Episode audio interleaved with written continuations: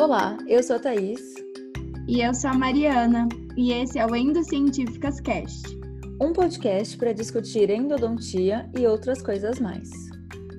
Sejam bem-vindos!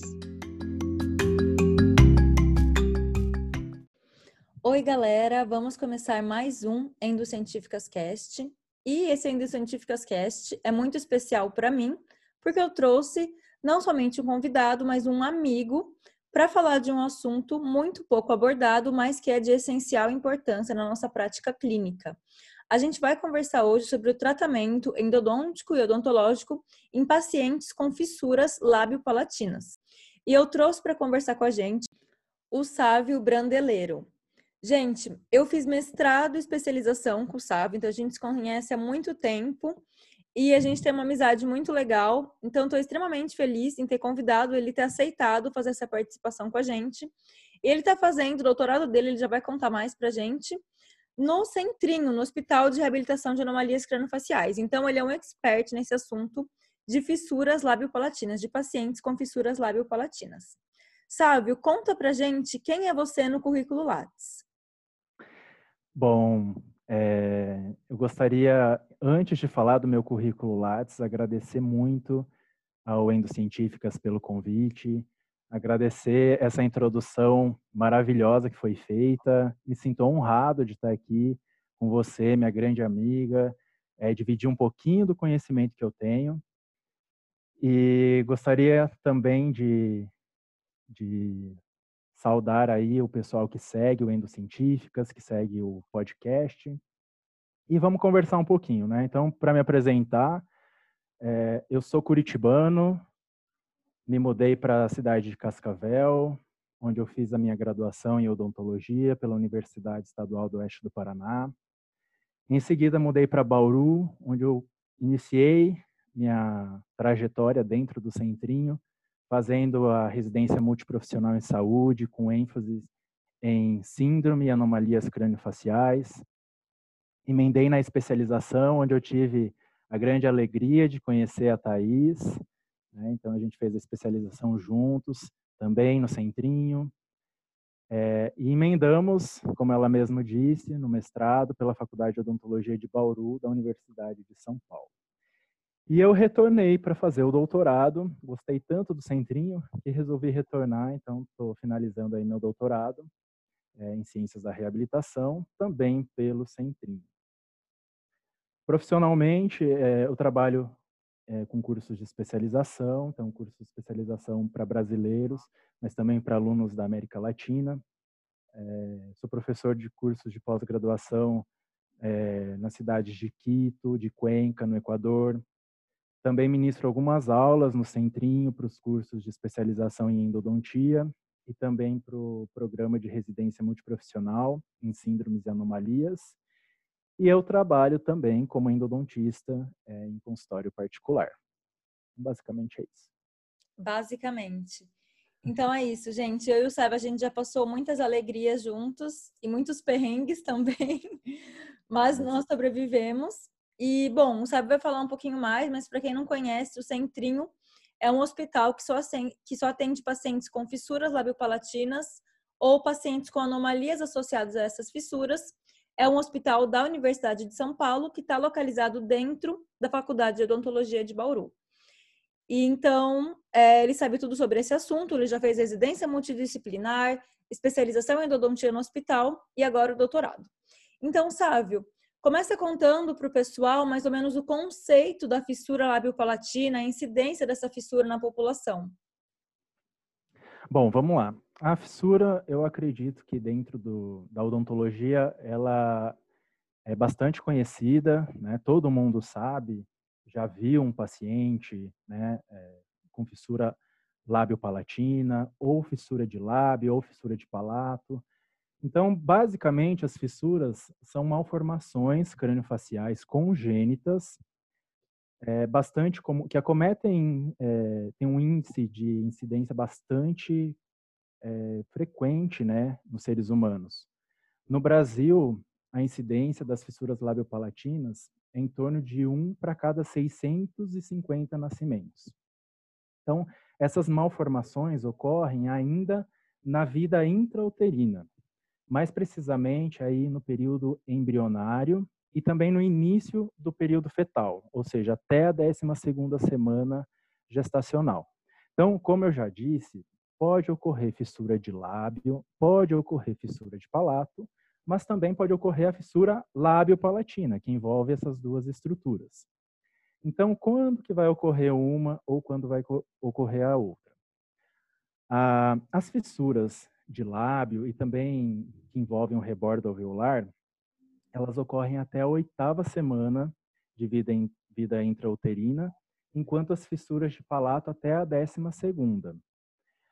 Isso ocorre por quê? Ocorre com a falta ou a ausência de nivelamento dos processos faciais. Né? Então, a ausência do nivelamento entre o processo palatino primário e os processos maxilares, eles vão levar uma interrupção, então, na formação do lábio superior.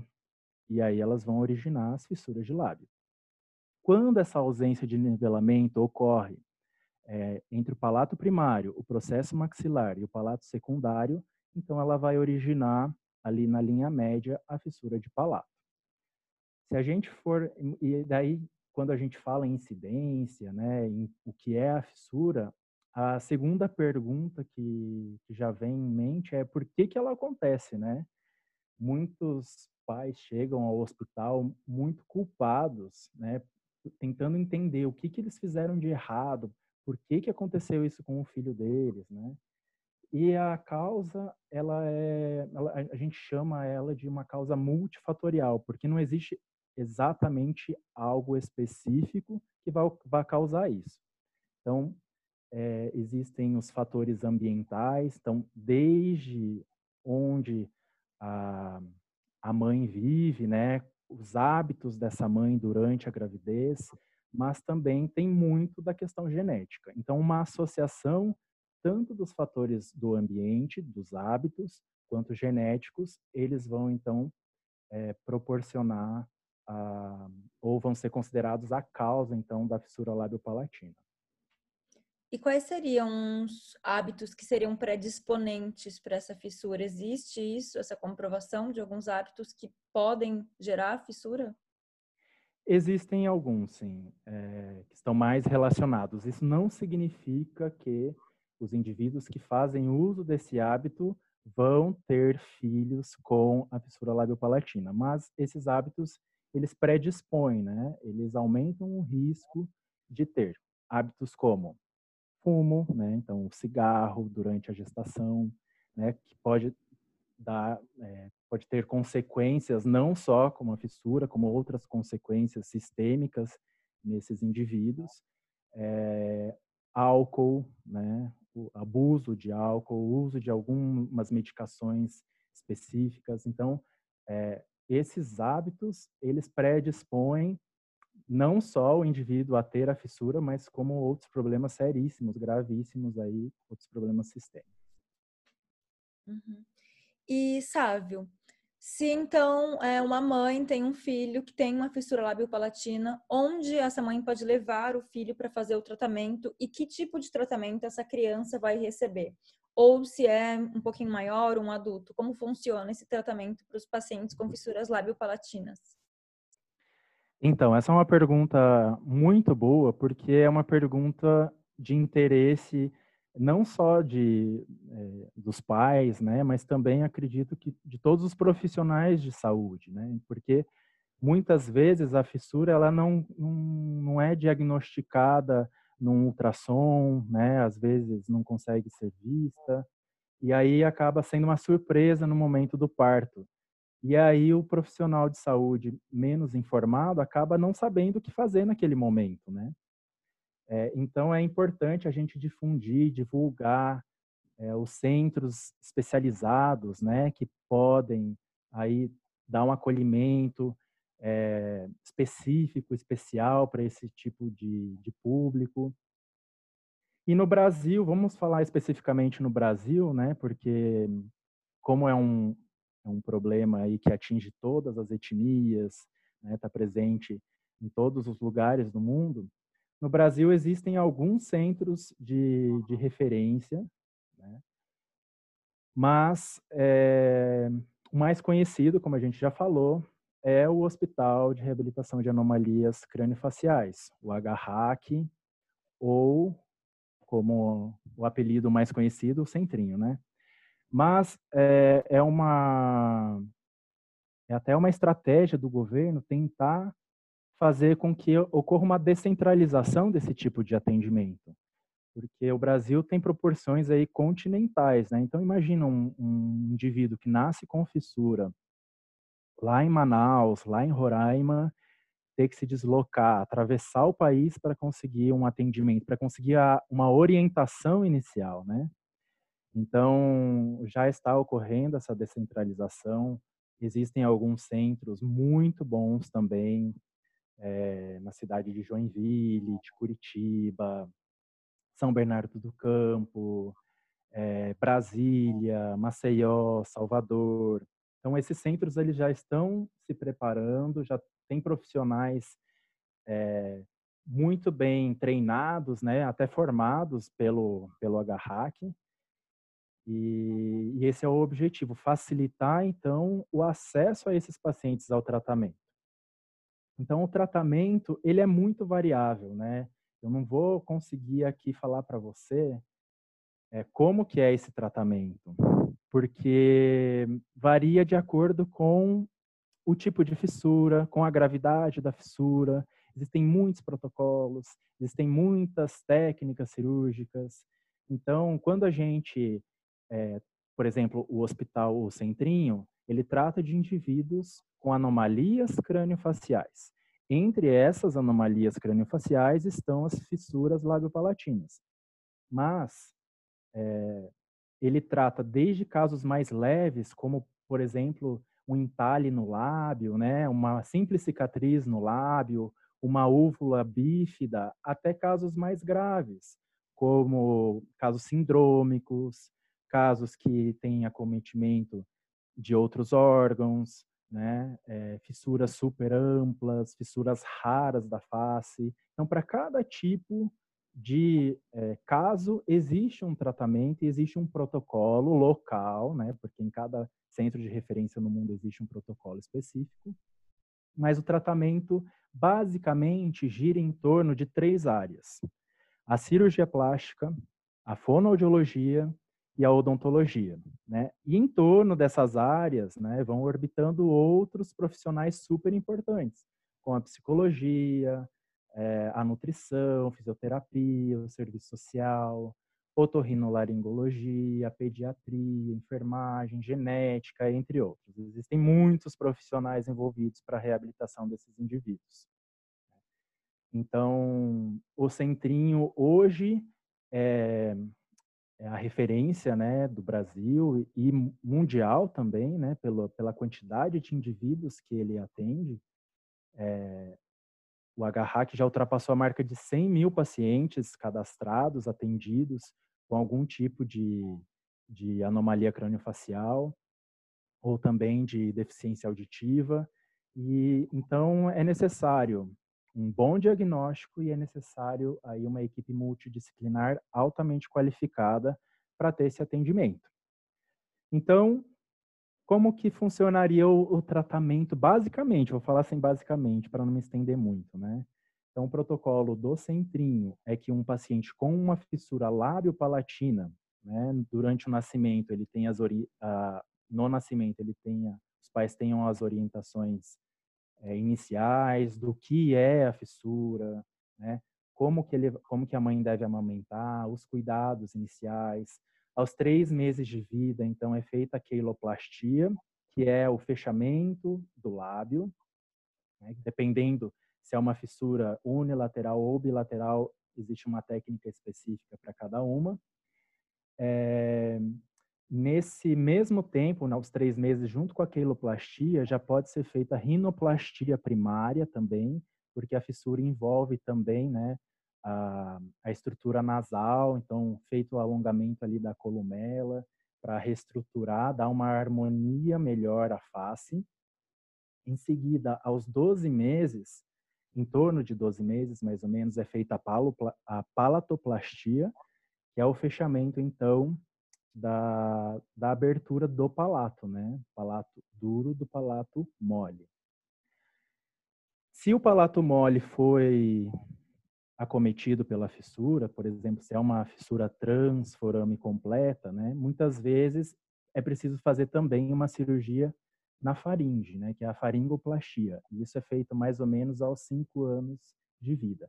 E ao mesmo tempo, né? Já inicia os tratamentos odontológicos, os cuidados iniciais, é, porque ali com sete, oito anos de idade, o paciente já vai ser submetido, então, ao enxerto ósseo alveolar, um enxerto secundário, né? A dentição mista, para que o canino ele irrompa ali no lugar certinho dele, é, seja, feita, seja feito esse, esse cuidado com esse dente, para que também a harmonia não seja só estética, facial, mas também funcional desses dentes, né? E aí, em seguida, claro que isso vai depender de acordo com a extensão da fissura, o acometimento, mas depois do crescimento, então, é feita a, a cirurgia ortognática, nos casos que é necessário, porque esses pacientes, eles com muita frequência têm uma, um hipodesenvolvimento, uma hipoplasia do terço médio da face, né? E isso faz que eles tenham uma, uma discrepância intermaxilar. Então, com grande frequência, a cirurgia ortognática também é requerida. E, e, por fim, a rinoplastia secundária, caso seja necessário.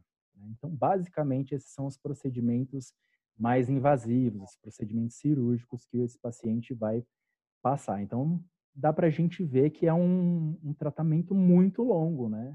Então, vai desde o nascimento até a idade adulta. Uhum.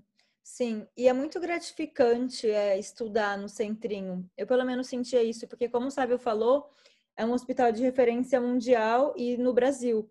Então, a gente tinha pacientes que vinham de muito longe, de Manaus, que vinham de Fortaleza, que vinham uma vez por ano, uma vez a cada seis meses. E assim, eles são muito bem atendidos, com material de boa qualidade. E você aprende muito lá, né? Além de a gente ter uma carga horária na especialização muito grande, muito maior que os outros cursos de especialização, que são 1.892 horas, se eu não me engano. Então, são muitas horas que a gente passava no hospital.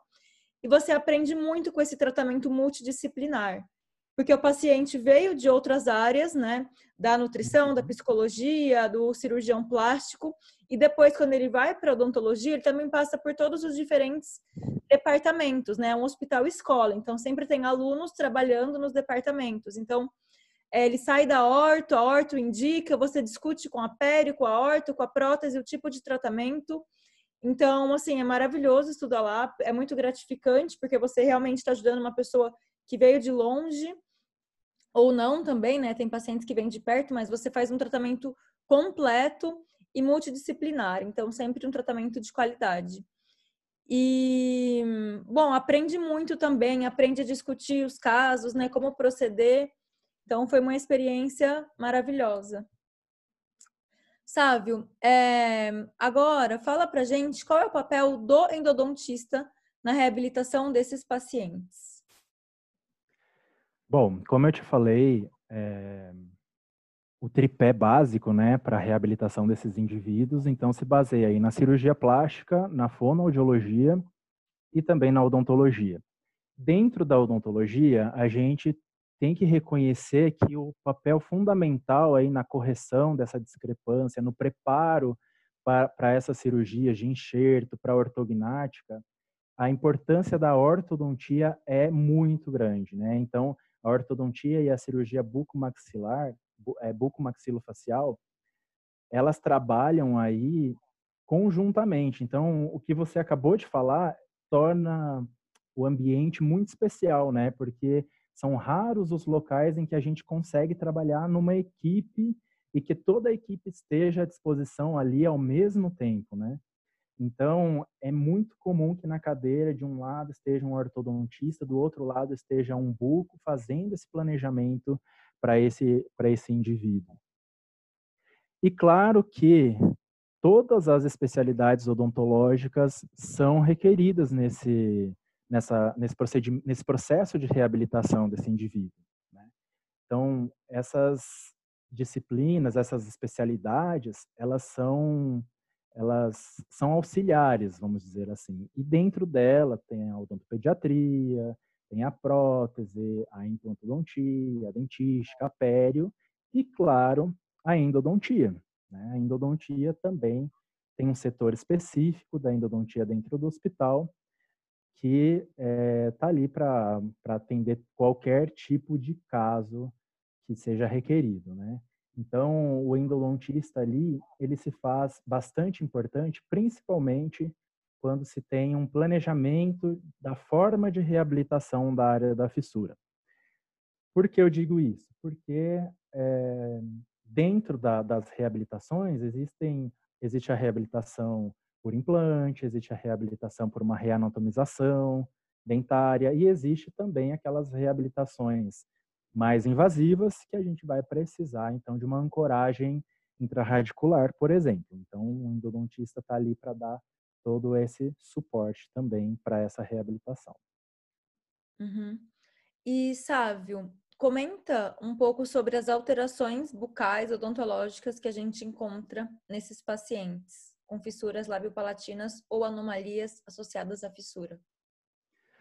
Bom, é bastante importante a gente tentar é, um pouco desmistificar essas alterações, né?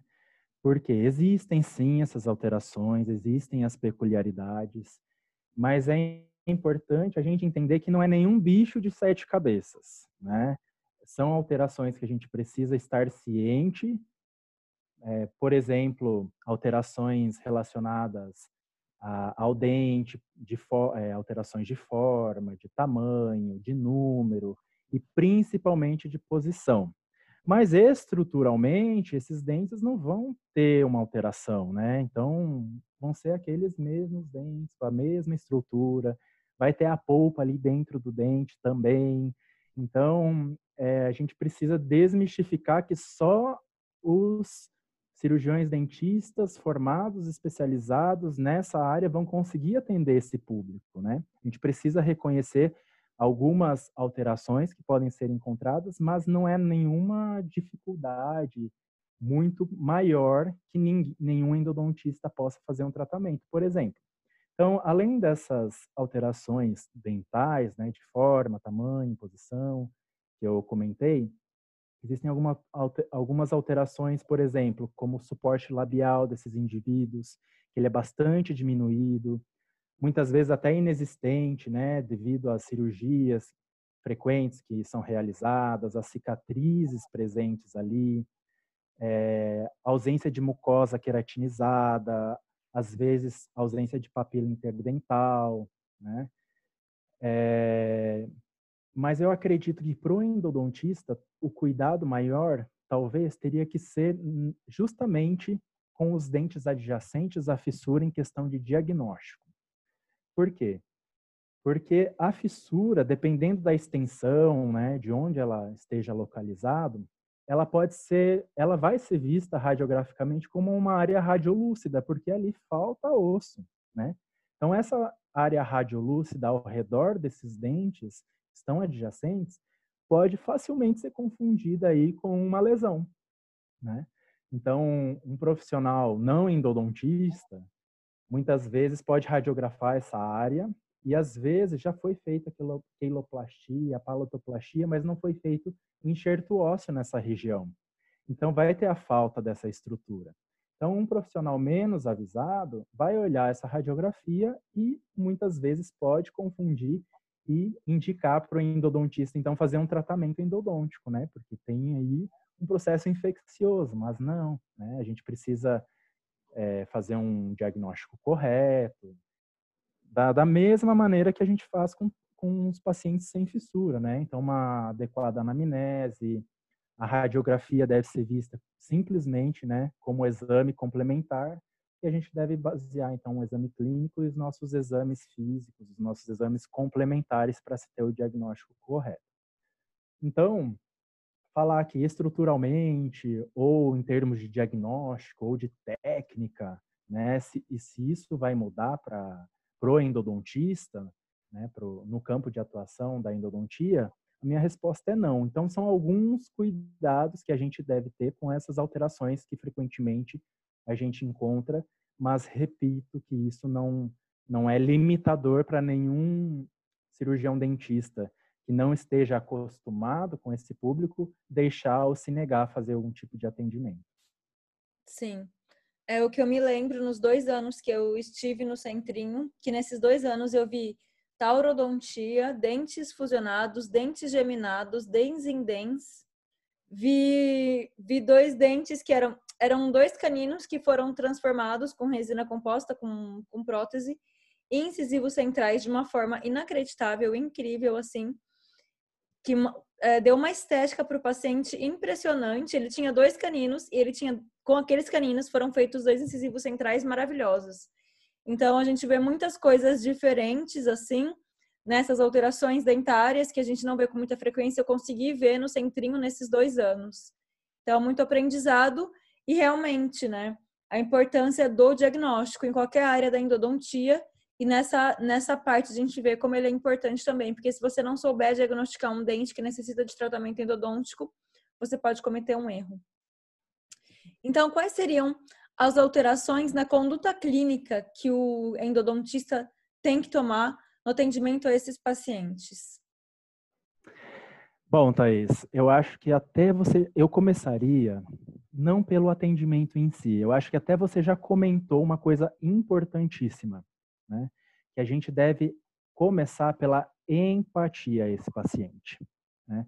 Como você mesmo disse, muitas vezes esse paciente não vive na cidade, né? Viajou a noite inteira ou até mais de um dia de viagem para chegar ali. Às vezes não tem nenhum lugar fixo para chegar, já vai direto para o atendimento, né? E esses pacientes, quando eles chegam para esses atendimentos, eles têm uma rotina de atendimentos imensa, né?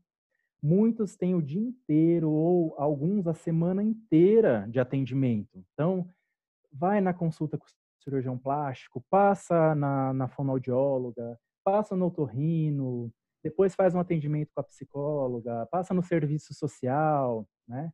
Aí vai lá para fazer a manutenção do aparelho na orto, passa por procedimento da periodontia, é, com a dentística, faz exame laboratorial, tira radiografia, faz é, fonoterapia, narim, é, nasofaringoscopia, então, coitado desse indivíduo, né? Vamos, vamos ser empáticos. Esses pacientes nasceram praticamente dentro do hospital fazendo procedimentos. Então, muitas vezes eles sentam na cadeira e eles nem sabem o que eles estão fazendo ali. Eles não sabem que vão ser submetidos a um tratamento endodôntico. E eles estão tão acostumados ou cansados, muitas vezes apáticos, que eles nem demonstram interesse em saber. Eles simplesmente vão abrir a boca e vão deixar vocês é, fazerem um procedimento. É muito diferente dos pacientes que a gente está acostumado no consultório, que muitas vezes o paciente chega relatando aquele medo de dentista, relatando é, dificuldade de, com anestesia ou que já passou muita dor, né? esse tipo de esses pacientes é, que a gente atende no centrinho são pacientes completamente distintos nessa questão de medo, porque para eles só vai ser mais um procedimento, né? Então, eu acho que a conduta clínica deve iniciar com o cuidado desse paciente, com a preocupação, com a informação do que vai ser realizado, né? Muitas vezes são pacientes menores de idade. Então, informar os pacientes, chamar os pais, demonstrar que nós estamos interessados no atendimento dele, no cuidado dele. Eu acho que essa é a principal alteração na conduta, né? Mas claro que por até mesmo pelo pelas alterações bucais que a gente mencionou anteriormente, existem algumas coisas que a gente precisa também ter algum cuidado. Por exemplo, nós vamos realizar um tratamento endodôntico em um dente ali pertinho da área da fissura. Então, ao momento de anestesiar, vamos é, tomar o cuidado, porque aquela, aquela área já foi muito manipulada, né? Já sofreu alguns procedimentos cirúrgicos, tem cicatriz, é uma área mais sensível. Então, a anestesia ali naquele local, ela vai ser mais dolorida para esse paciente. Então, vamos escolher fazer uma anestesia mais à distância, um bloqueio troncular, né? Para que esse paciente não tenha que sofrer aí, um, às vezes, uma anestesia infiltrativa vai ser mais dolorosa ou mais incômoda para esse paciente do que um bloqueio, por exemplo, né? Questão de isolamento absoluto, por exemplo.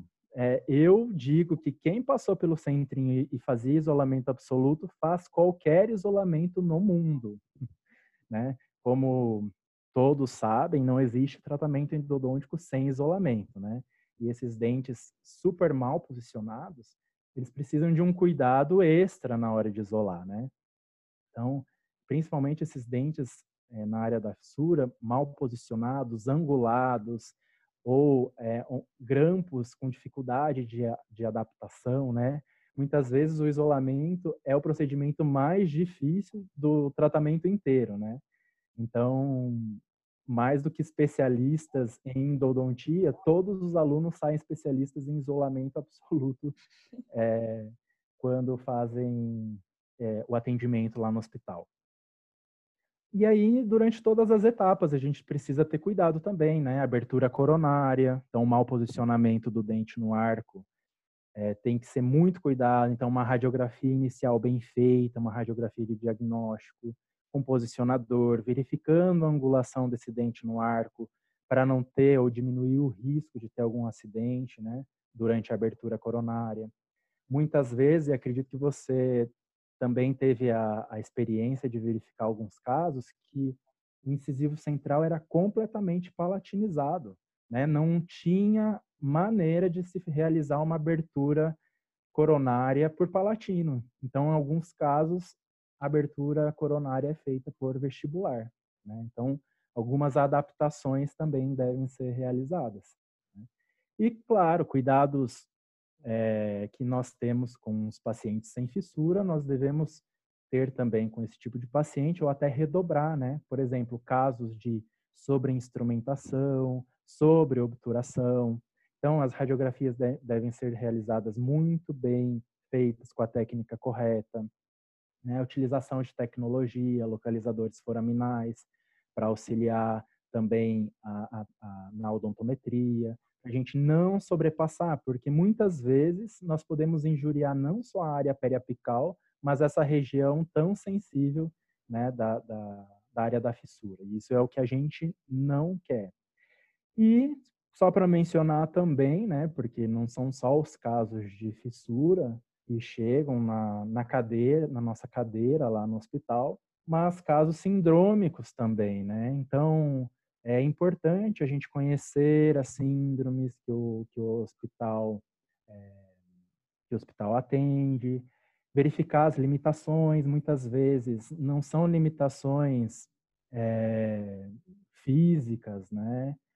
Mas também é, limitações de fala, de compreensão, né? Então, por exemplo, chega um paciente lá que tem síndrome de Apert, que tem sindactilia, né, aqueles dedos todos fusionados. Então imagina, a gente na hora de fazer uma tomada radiográfica, que muitas vezes a gente pede para o paciente segurar, né? Então vamos ter o cuidado, saber essas limitações, né? Será que o paciente vai conseguir fazer esse procedimento? Então é importante saber as limitações de cada indivíduo para a gente fazer o melhor atendimento possível para cada um. Uhum, sim, exatamente. E foi muito legal que você falou de empatia. A gente fez uma publicação recentemente no Instagram falando dos diferentes tipos de pacientes, né? Pacientes mais colaboradores, pacientes é, simuladores e pacientes refratários. E no centrinho você atende todos os tipos de pacientes. E a gente tem pacientes que simplesmente vão e abrem a boca para fazer o tratamento, mas também a gente tem aquele paciente que está muito assustado, porque ele já passou por muitos procedimentos, ou naquele mesmo dia, ao longo da vida dele.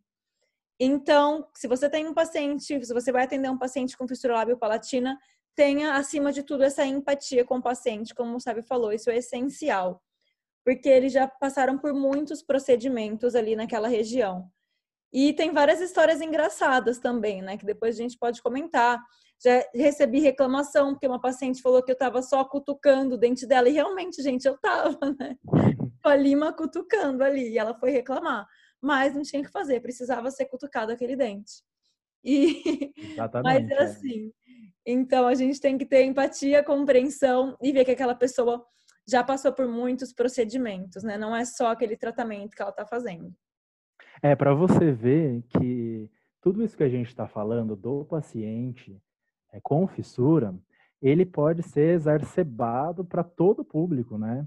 No consultório particular, eu acredito que o mais importante é o diálogo com esse paciente. É fazer o paciente entender, ainda mais dentro da endodontia, que o paciente não vai olhar no espelho, não vai ver diferença nenhuma, né? Muitas vezes vai investir um, é, uma quantia alta ali num tratamento e para ele não vai fazer diferença, né? Então é muito importante a gente valorizar a nossa profissão, valorizar a nossa especialidade a, e dar importância a, merecida a ela, né? E fazer o paciente entender dessa importância. Então, é, eu, eu acredito que a consulta inicial é diálogo puro, né? É fazer o paciente entender a, a necessidade dele, né? o que vai ser realizado, e nisso você já começa a construir um, um, laço com esse paciente, né? Você já começa a entrar em sintonia com ele e é aí que você ganha ele. Muitas vezes o paciente, mesmo não sabendo se você fez um bom ou mau tratamento, né? Um tratamento não ficou dentro daquilo que você esperava. Para ele, o que ele vai considerar é a forma como você tratou ele, o cuidado que você teve com ele, né? A conversa que você teve, a compreensão que você fez ele ter e com certeza ele vai levar isso em consideração, né? Esse vai ser o seu é, a sua propaganda e ele vai com certeza te indicar para outras pessoas que necessitarem também desse tratamento. Sim, com certeza. O tratamento que você dá para o paciente é a sua propaganda. Exatamente. Sávio, você acha que os pacientes com fissura têm maior predisposição ao tratamento endodôntico, a necessidade de um tratamento endodôntico? Olha, Thaís, essa pergunta é excelente, porque realmente é uma dúvida, né? É uma dúvida que a gente teve mesmo lá dentro do centrinho. É um questionamento: será que esses pacientes, é, eles tem maior risco de ter tratamento endodôntico? E a, e a pergunta surgiu por quê? Porque a gente verificou, né, até fazendo uma comparação com a clínica fora do hospital, que esses pacientes, eles apresentavam, pareciam apresentar, né, uma maior necessidade de intervenção endodôntica nos dentes anteriores, nos dentes que estavam ali próximos à fissura. Né? Então, quando a gente imagina, por exemplo, no nosso consultório, o paciente geralmente vem né, pro, por, por atendimento endodôntico é, por uma cárie grande que ele teve, né? Ele está com dor, tem aí uma pulpite, geralmente é envolvido a um, uma etiologia microbiana, é, ou um trauma, né? Aí quando a gente pensa em dentes anteriores, a gente já pensa, ah, será que esse paciente traumatizou? Ou o paciente vem buscando tratamento porque teve uma alteração de cor, né? Agora, nesses indivíduos, a gente começou a observar que a frequência desses dentes adjacentes à fissura era bastante alta ali no setor, né? E aí surgiu exatamente essa pergunta que você me fez. Será que esses indivíduos eles têm maior necessidade de, do, é, ou maior risco né, de serem submetidos ao tratamento endodôntico? E se eles têm, o porquê? Será porque eles comem mais doce? Será que é porque ah, eles têm mais dificuldade de higienizar? Será que é porque é, a reabilitação dele exige uma, um tratamento mais agressivo? Então, essa foi a pergunta. E nós fizemos esse estudo, né? É, nós selecionamos aí um, fizemos um estudo retrospectivo em prontuários, então selecionamos aí 2.005 pacientes,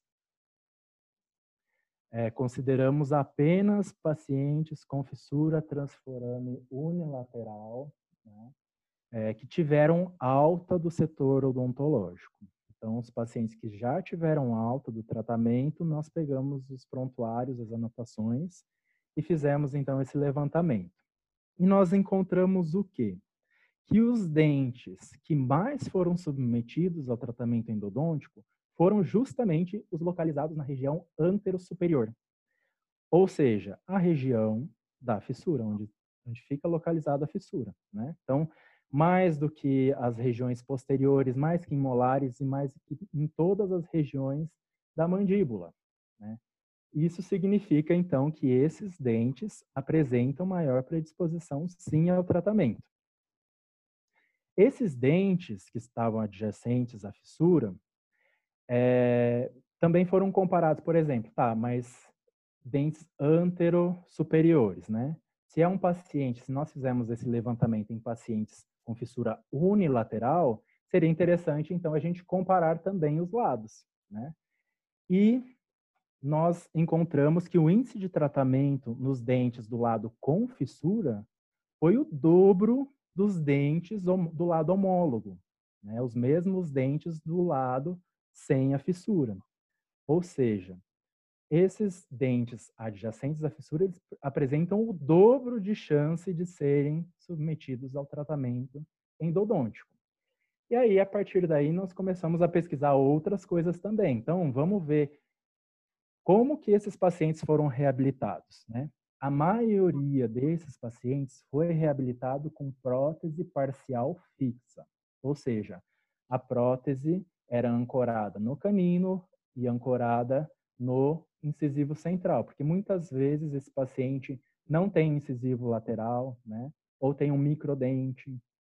Então, muitas vezes não é utilizado na reabilitação. E para fazer a ancoragem dessa prótese, muitas vezes é necessário essa intervenção endodôntica por uma finalidade protética, né? Outros pacientes tiveram apenas a reanatomização, então pacientes que são mais assíduos, que têm maior oportunidade de, de, fazer o tratamento ortodôntico, muitas vezes não precisa de prótese, né? Muitas vezes não precisa de implante. Então, como você mesmo relatou, né, na sua experiência, que você viu transformações de caninos em incisivos centrais, isso realmente acontece com frequência no centrinho. Então, a reanatomização é a segunda, a segunda modalidade reabilitadora mais frequente no, no HHAC. E estendendo um pouco mais a nossa curiosidade, a gente começou a pensar, tá, mas vamos ver o diagnóstico, né? Qual foi o diagnóstico desses dentes? Será que realmente eles tiveram necessidade? Porque é, é, foi uma pulpite ou esses dentes já, já, já estavam em necrose, né? E o que, que a gente encontrou? Que foi meio a meio. 50% foi feito biopulpectomia, 50% foi feito necropulpectomia. E aí a nossa curiosidade se estende ainda, tá? Mas dentro da biopulpectomia, qual foi o tratamento mais frequente, né?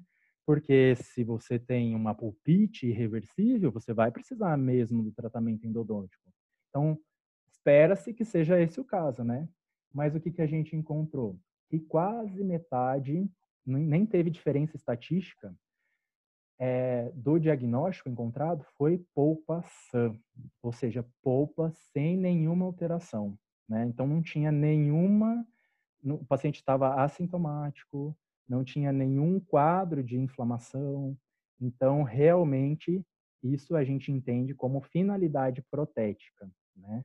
Então, a gente pode concluir com isso que o tratamento reabilitador a que esses pacientes são submetidos, eles realmente predispõem a esses indivíduos a necessitar, a necessitar do tratamento endodôntico.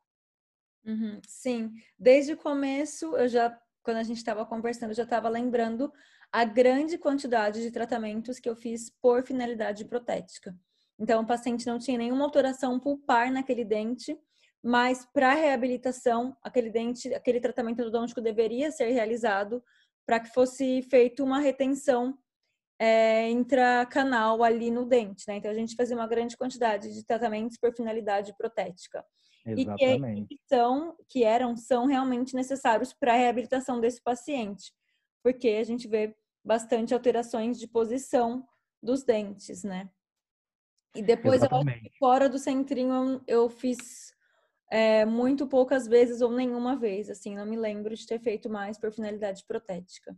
É, essa sua percepção aí, ela se confirma, então, nesse, nesse levantamento que a gente fez, né? É, realmente, e isso eu não quero que, que os ouvintes aqui do nosso podcast pensem que nós estamos é, fazendo um, um sobretratamento nesses pacientes ou que não, não deveria ser realizado esse tipo de tratamento, né? Porque é necessário reabilitar essa região da fissura, né?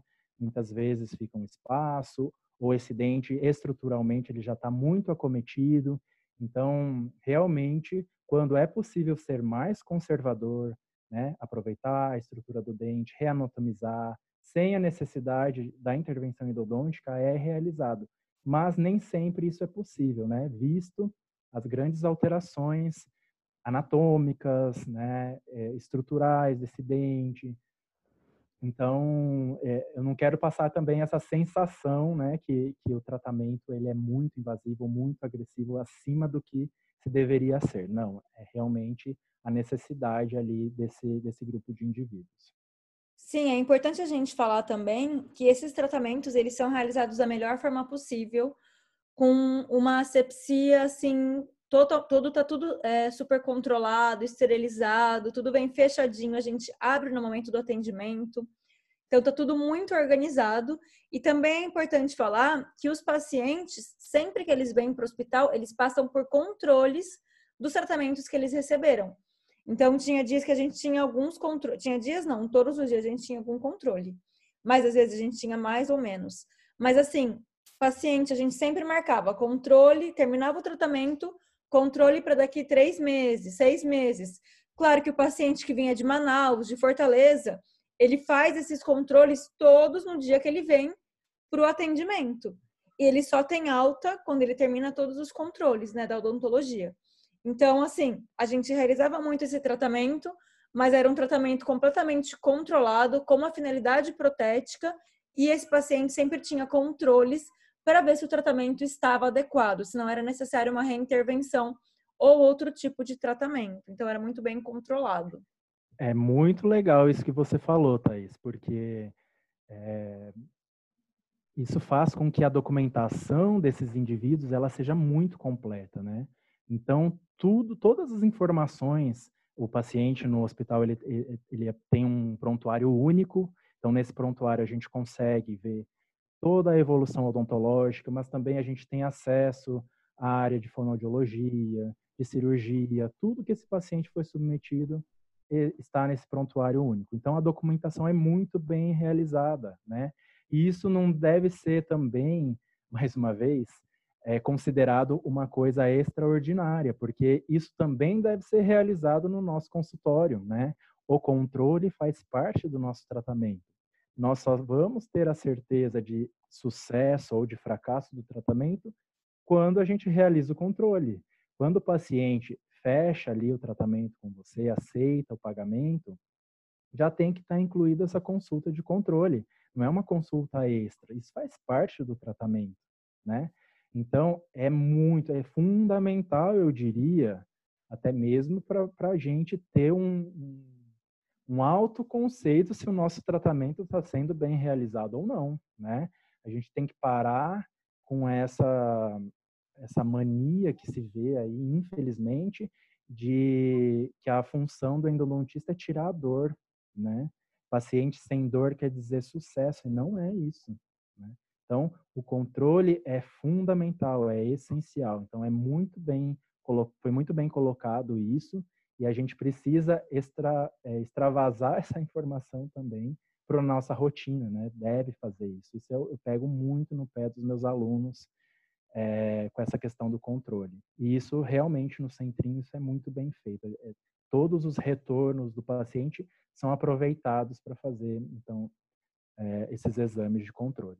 Uhum. Sim, gente, é bonito de ver o prontuário, como ele é organizado, tem todas as informações do paciente então, o paciente, quando ele chega no centrinho, é desde, tem paciente que é atendido desde que nasceu no hospital, né?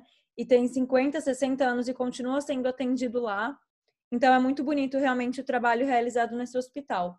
Isso da preservação do tratamento é uma coisa que a gente também tem que colocar na cabeça do nosso paciente. Ele tem que saber a importância de até falar para ele: olha, você pagou esse tratamento e nós vamos continuar vendo se realmente funcionou, né? Porque é um ser humano, é um organismo, a gente não pode falar acabou e pronto. E fazendo um comentário extra, meu marido ele, ele é dentista na Holanda. Então, na Holanda, os pacientes eles vêm para o controle, eles pagam por esse controle, não só de endodontia, tá? Mas de todas as especialidades. E eles vêm para esses controles, tá? Então, às vezes, ele tem uma agenda cheia de controles que ele tem que somente ver se o tratamento que ele realizou tá certinho ainda, tá tudo bem funcionando para aquele paciente. Então, é uma coisa que a gente tem que, tinha que aplicar cada vez mais na nossa prática clínica e contar para o nosso paciente a importância, para que ele saiba a importância de voltar para fazer esses controles. É, e colocar uma responsabilidade nossa mesmo. Não adianta a gente falar para o paciente, ah, daqui seis meses me liga para a gente marcar um controle. Né? O paciente não vai fazer isso. Ainda mais na realidade que a gente vive, né? Nosso país é subdesenvolvido, as pessoas ainda elas não direcionam é, o dinheiro para cuidados de saúde, elas procuram a saúde realmente quando elas precisam, né? Não existe um tratamento preventivo, então não adianta nada terminar o tratamento e falar daqui seis meses me liga, né? A gente precisa realmente fazer o paciente entender essa importância e nós colocarmos no nosso cronograma, na nossa agenda, o contato com esse paciente para que é, seja reagendado esse controle. Eu foco bastante isso e assim a minha percepção clínica é que os pacientes de trauma eles têm muito mais medo, mais receio e eles voltam mais para fazer controle do que os pacientes que são submetidos ao tratamento endodôntico, vamos dizer assim, convencional, né? Por quê? Porque esses pacientes eles já se viram no risco iminente de perder o dente, ou muitas vezes, né, já sofreram uma avulsão, já tiveram essa sensação de não ter o dente. Então, o que eles menos querem é perder esse dente. Então, esses pacientes, os meus pacientes de trauma, eles são fiéis, né? Eu falo, ó, controle, agora você, agora nós vamos fazer o controle de um ano, porque já tem um controle bastante longo, né? Em um ano eles voltam, mesmo sem eu ter que ligar para eles, né? Então eu tenho essa percepção clínica, né? Porque quem já perdeu, quem já viveu na pele, dá mais valor. É isso aí, eu tinha pensado nisso, aquela expressão verdadeira, a gente só dá valor quando perde. Exatamente. Ou quando isso funciona perde. bastante, funciona bastante para endodontia. Sim, e também é, esse momento de, do seu paciente voltar para o controle, é um momento também que você pode encontrar é um outro problema ali, né? Então é uma maneira de manter o seu paciente vindo para sua consulta e você poder realizar outros tratamentos nesse paciente. Então é bom para o paciente e para você também. Bom, mas vamos continuar na, na parte da fissura e aplicando tá agora para o clínico, né? Que não trabalha no centrinho, mas que trabalha aí no seu consultório particular ou que trabalha é, de forma independente, digamos assim. Você acha que esses profissionais estão preparados para atender pacientes com fissuras lábio-palatinas ou com anomalias associadas a essas fissuras nos consultórios privados, fora desse atendimento, desse ambiente preparado? Olha, Thaís, a minha resposta pessoal é que eu acho que eles estão sim preparados. Mas eu acredito que essas pessoas, esses profissionais, eles acham que eles não estão preparados. então, a minha percepção de, de alguém que, já convive nesse centro especializado, que tem conhecimento e que, e que já desmistificou né, a questão da, da fissura, é, é diferente do que a gente encontra. E até nós temos um estudo super fresquinho que foi realizado esse ano, justamente com essa dúvida, né? Então, foi aproveitado até esse período de pandemia em que as pesquisas elas foram mais dificultadas, né? Então foi elaborado um questionário online e a gente distribuiu para os profissionais aí cadastrados no, no CRO de São Paulo. Então acredito que muitos que estão ouvindo aqui o podcast é, e, e que moram no estado de São Paulo, claro, receberam esse e-mail, né? E muitos deles devem ter participado. Então, foram 738 profissionais que participaram dessa pesquisa, envolvendo então questões sobre o atendimento, sobre a segurança no atendimento de pacientes com fissura labiopalatina. Eu participei. Então, você foi uma das que recebeu, né? então, e aí o que que, então tiveram várias perguntas em torno de segurança no atendimento, se já atendeu ou não, se teve ou não a, acesso à informação durante a graduação. Então, o que que a gente encontrou? Que durante a graduação, 67 0,9% afirmaram que tiveram contato com a fissura lábio-palatina. E 32% disseram que, durante a graduação inteira, não ouviram falar de fissura lábio-palatina. Isso me chamou bastante atenção, esse dado, porque é, eu acreditava que, durante a graduação, nós temos as disciplinas de patologia, de estomatologia, isso a gente vê com bastante frequência, né? É claro que a gente precisa diferenciar, o, a, a, por exemplo, os formados em Bauru, né, tem um acesso muito grande ao centrinho, né, um conhecimento muito grande. Alguns profissionais até trabalham nos, nas duas instituições, né, no hospital e na faculdade. Mas eu sou uma pessoa de fora, né? Eu sou uma pessoa que me formei em outro estado. E mesmo assim, é, eu ouvi falar muito do centrinho, né? a gente é, não ouvia falar só em fissura, mas do centrinho como referência, né?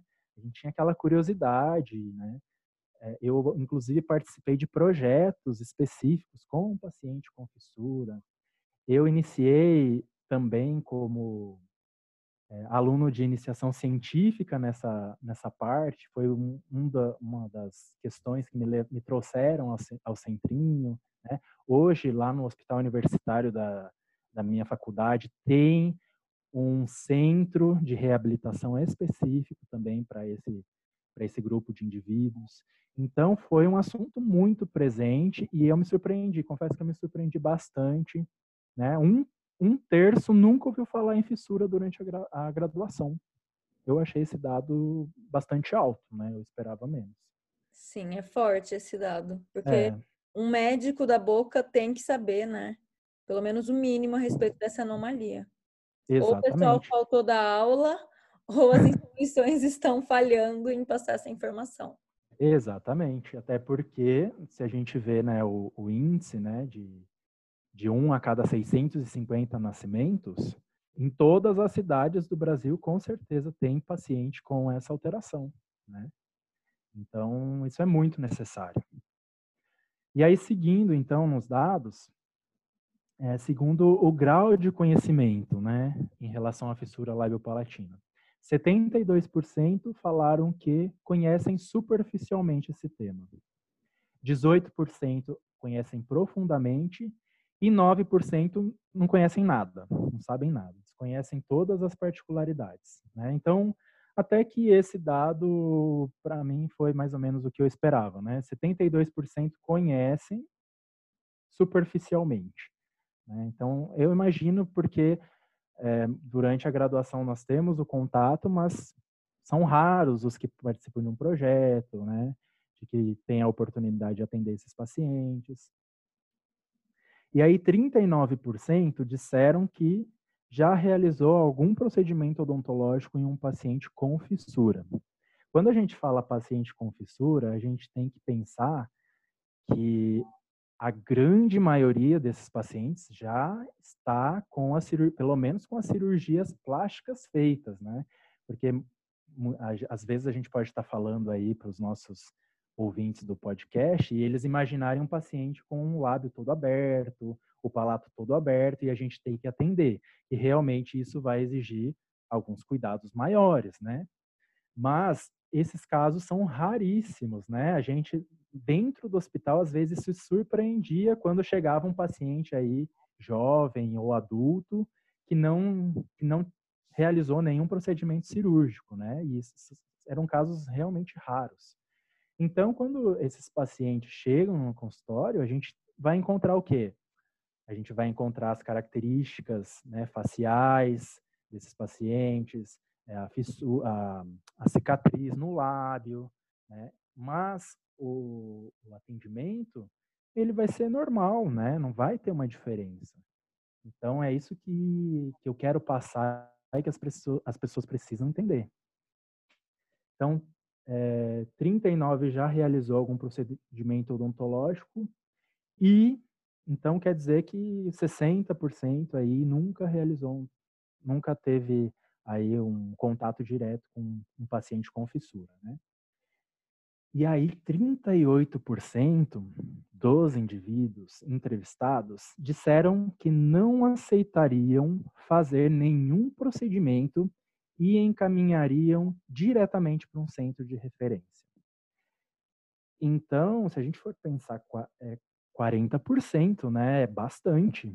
40% nem sentaria o paciente na cadeira, nem abriria a boca do paciente, né? Porque eles falaram que não aceitariam fazer nenhum procedimento. Então, eu, eu entendo que nenhum exame clínico, né? Por uma insegurança. Então, é, eu não recrimino de, de forma nenhuma essas pessoas, né? Porque geralmente o que a gente não sabe, a gente tem que ter cautela, né? Por exemplo, se eu nunca vi um paciente, se eu não tenho contato, eu vou ter a cautela, o cuidado de tentar entender, pelo menos, o que acontece com ele, ou realmente é, encaminhar, referir para um centro especializado, né?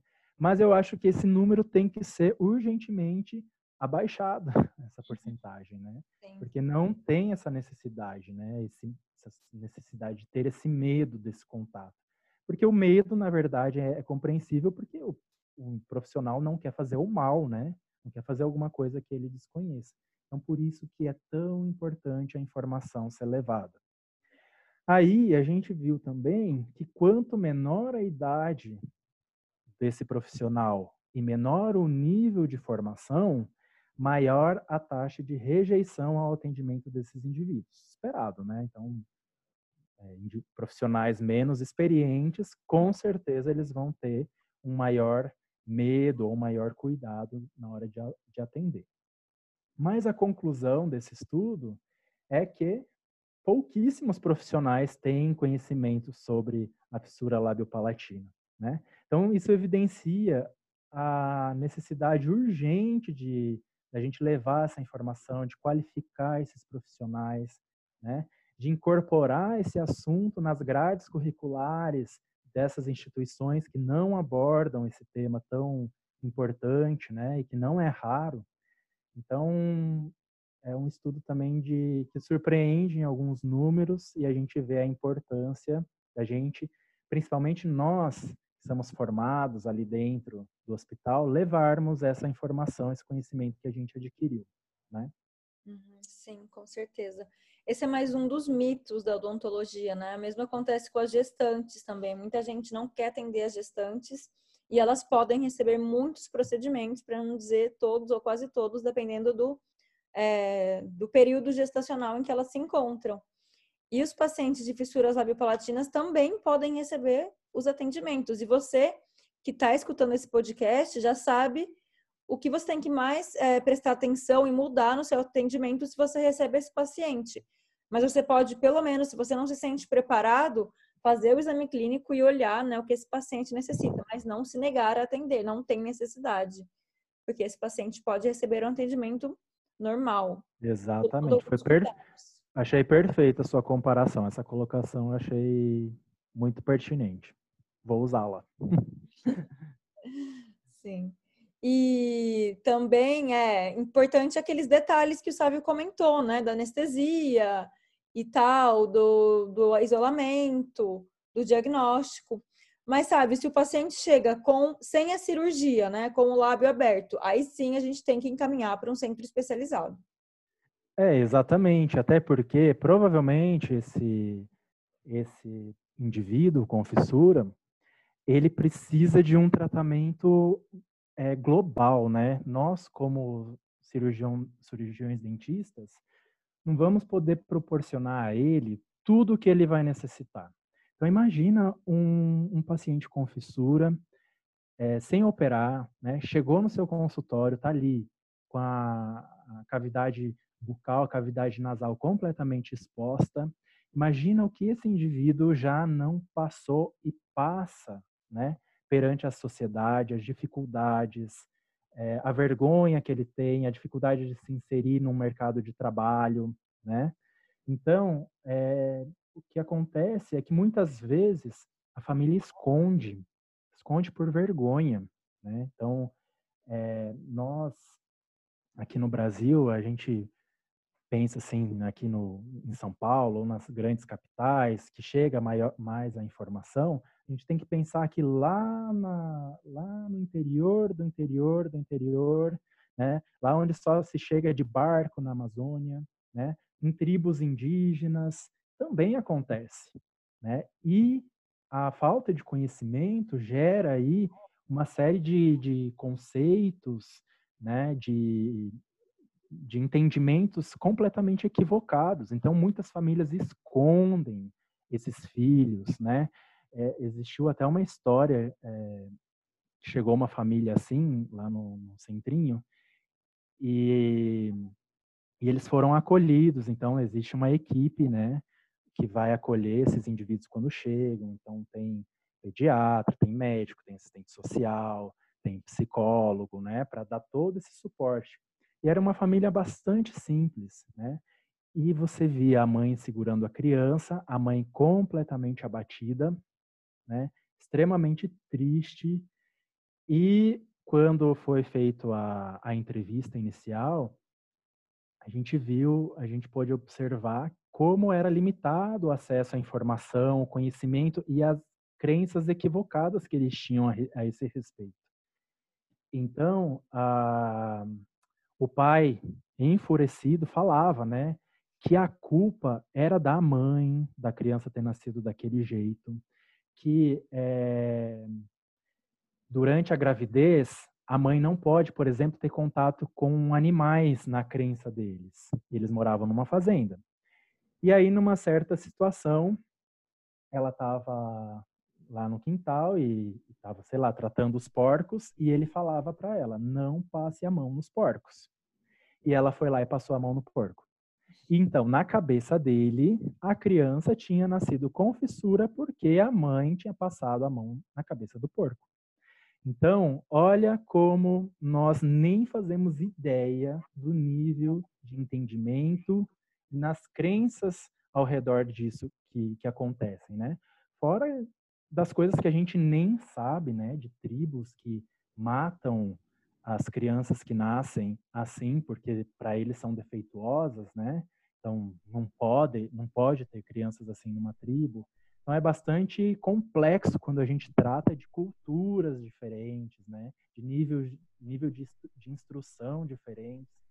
Então é, é importante nós sabermos a importância de levar essa informação e quando nós é, recepcionamos algum paciente que chega nessas condições, sabermos da necessidade dele de ter um atendimento global, né? Então esse paciente tem uma série de limitações, uma série de dificuldades, o psicológico dele deve ser abaladíssimo. Então ele precisa muito mais de repente do que um tratamento endodôntico, né? Ele precisa se reabilitar aí, esteticamente, fisicamente, emocionalmente, é, que eu acredito que seja a maior necessidade dele num quadro como esse. Sim. E por isso que no Centrinho eles têm esse atendimento tão multidisciplinar que abrange todas as áreas. E por isso que é um trabalho tão bonito, porque exige exige muitos esforços de todos os lados, digamos assim, de psicologia, nutrição, é, odontologia, cirurgia plástica. E é um trabalho muito bonito. Ai, Sávio, eu adorei muito conversar sobre isso, sobre esse assunto. E quando a gente ia conversando, eu ia me lembrando das histórias, dos perrengues que a gente passava com muito bom humor. Exatamente. Foi uma fase bastante bacana que a gente viveu, né? Eu, quando eu falo do Centrinho, eu falo, acho que vocês até puderam observar o quanto eu defendo, né? O quanto eu tenho um carinho especial, porque é, eu estou fazendo 10 anos esse ano de centrinho, né? Então, é, um terço da minha vida, né? Um pouquinho, um pouquinho menos, vai, porque eu sou mais velho. Mas um terço da minha vida ali dentro É, então, eu defendo mesmo, eu sou um, um, defensor do hospital, eu sou um defensor do Sistema Único de Saúde, né? Porque se trata de um hospital público e dentro de, da categoria de hospitais públicos, o Centrinho sempre foi um, um hospital premiadíssimo na questão de humanização, de tratamento do paciente, é, em seguir protocolos é, ideais, né, em biossegurança, então, eu considero realmente, considerando um hospital público, um hospital de excelência. Né? Então, eu sou defensor mesmo, defendo ah, o SUS. Eu acredito que, se não tivesse essa possibilidade, esses centros, nós veríamos aí muitos pacientes é, sequelados por, por profissionais que não, não teriam experiência, né, em reabilitar esses indivíduos, ou muitos pacientes que sem condição de tratamento, né, eu não sei nem quantificar quanto custa, né, um tratamento de reabilitador privado para esses indivíduos, porque é uma vida tratando, né?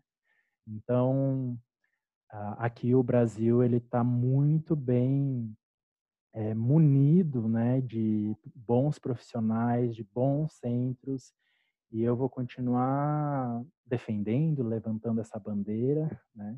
Assim como também eu sou defensor da ciência, é, e isso a gente pode até achar engraçado falar nisso, né? Mas numa época tão conturbada politicamente, onde a gente vê um negacionismo aí, né, imperando e tomando proporções absurdas, né? A gente precisa é, ressaltar isso, né? Como a evidência científica, a evidência científica é importante e eu gostaria realmente de, de enaltecer a proposta de vocês da endocientíficas, né?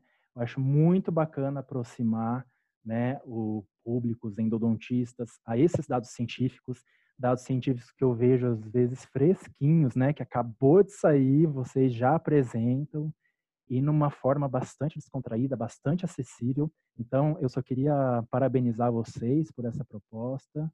E eu gostaria também de agradecer, porque me senti bastante feliz de conversar contigo e bastante honrado aí também de participar desse, desse projeto. A gente que agradece, sabe, por você trazer esse conhecimento para gente, de defender a ciência, de defender o SUS, de defender o Centrinho, que realmente o hospital é tudo isso até queria comentar, eu esqueci de comentar antes, mas na minha, eu fiz faculdade lá na FOB, né? De odontologia, ou seja, na faculdade de odontologia de Bauru, onde está o hospital. E na minha sala tinha duas meninas que elas fizeram o tratamento delas de fissura no centrinho. E assim, elas são muito gratas pelo hospital e por isso elas quiseram estudar odontologia e fizeram a faculdade ali e depois fizeram a pós-graduação no centrinho também. Então, para ver assim, a qualidade do tratamento que as pessoas recebem. A gente tem pacientes que moram no centrinho também, né? Tem dois, dois pacientes, duas pacientes que moram no hospital. Então, um especial, um hospital de alta qualidade. Muito obrigada por trazer esse tema para gente, por trazer tanta informação de qualidade, alertar o clínico a importância em atender esses pacientes, né? Por defender a ciência, por reconhecer o nosso trabalho também, porque muita gente não reconhece então, uma honra para a gente ter você aqui e, como você sabe, adorei conversar com você. Já fazia um tempinho que a gente não conversava. Então, muito obrigada, é Sávio.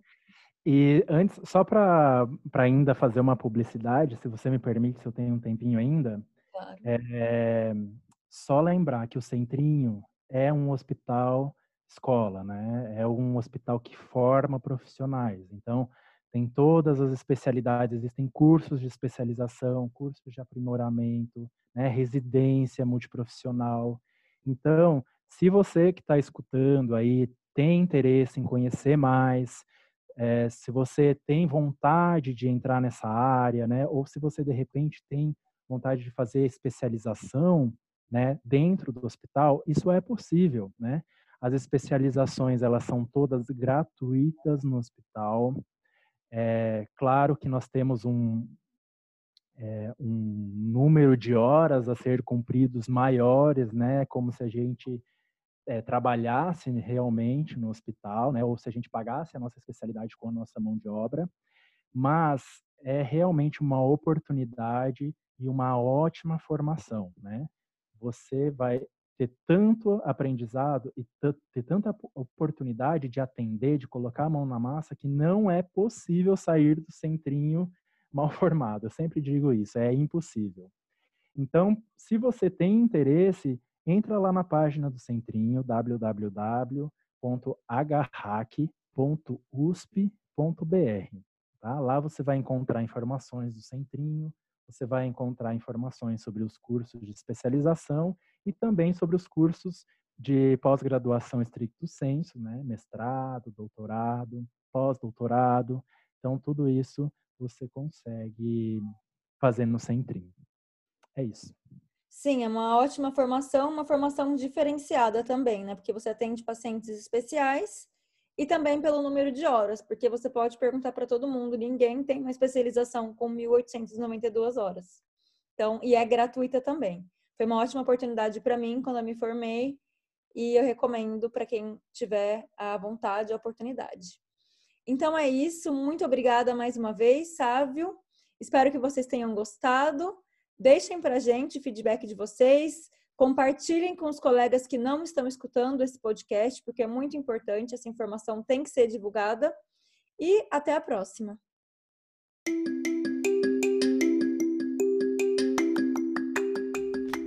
Muito obrigada por escutar o Endocientíficas Cast.